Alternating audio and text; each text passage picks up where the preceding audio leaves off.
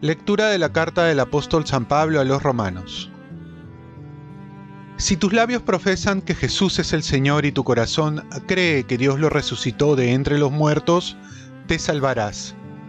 Por la fe del corazón llegamos a la justificación y por la profesión de los labios a la salvación.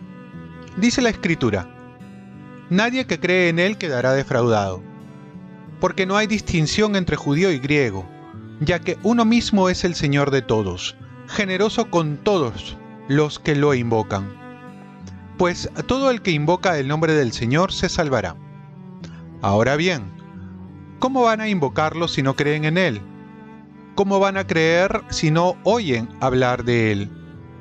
¿Y cómo van a oír sin alguien que proclame? ¿Y cómo van a proclamar si no lo envían? Lo dice la Escritura qué hermosos los pies de los que anuncian el Evangelio. Pero no todos han prestado oído al Evangelio, como dice Isaías, Señor, ¿quién ha dado fe a nuestros mensajes? Así pues, la fe nace del mensaje y el mensaje consiste en hablar de Cristo. Pero yo pregunto, ¿es que no lo han oído? Todo lo contrario, a toda la tierra alcanza su pregón y hasta los límites del orbe su lenguaje. Palabra de Dios. Salmo responsorial. A toda la tierra alcanza su pregón.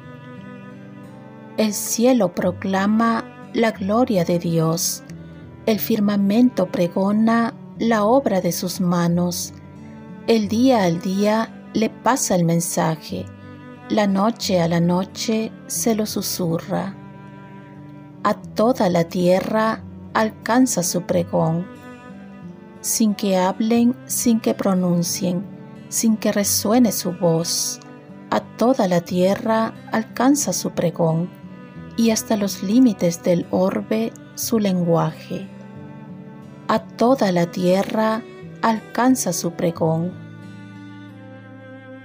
Lectura del Santo Evangelio según San Mateo. En aquel tiempo, pasando Jesús junto al lago de Galilea, vio a dos hermanos, a Simón, al que llaman Pedro, y a Andrés su hermano, que estaban echando el copo en el lago, pues eran pescadores. Les dijo, vengan y síganme, y los haré pescadores de hombres. Inmediatamente dejaron las redes y lo siguieron. Y pasando adelante, vio a otros dos hermanos, a Santiago, hijo de Zebedeo, y a Juan, que estaban en la barca repasando las redes con Zebedeo, su padre. Jesús los llamó también. Inmediatamente dejaron la barca y a su padre y lo siguieron. Palabra del Señor. paz y bien, fiesta de San Andrés Apóstol. Inmediatamente dejaron la barca y a su padre y lo siguieron. Hoy nos recuerda el llamado que Jesús nos hizo. Hay un llamado a la existencia, otro a ser cristiano con el bautismo, en el cual somos consagrados, y también el llamado del seguimiento de Cristo, como fiel discípulo, que se da en el transcurso de la vida y en diferentes maneras. Esta llamada nos invita a un encuentro con Jesús como lo hizo con los apóstoles Pedro y Andrés. Dios llama de muchas maneras, lo importante es estar atento a su llamada. Vengan y siguen. Es una invitación a estar con Jesús y a caminar con Él en esta vida, donde se vuelve toda una aventura de fe, de amor, de retos. Jesús nos quiere a su lado y por otro lado también quiere que lo sigamos. Seguir a Jesús es pasar lo que Él pasó. Por otro lado, esto requiere de la otra parte, la nuestra, dejar las redes para que Jesús haga su obra en nosotros. Debemos dejar muchas cosas, sobre todo las redes que nos atan a la vida que nos separa de Él.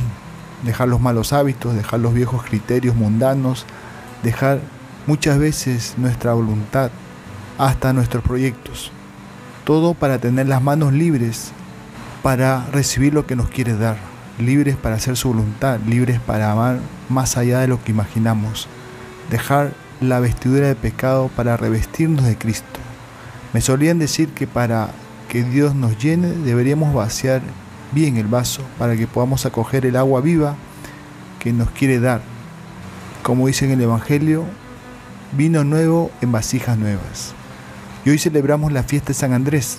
Durante tres años de la vida pública Jesús fue testigo de sus enseñanzas y predicaciones, de curaciones e incontables milagros, de su relación con las autoridades judías, con los marginados y con el Padre Celestial.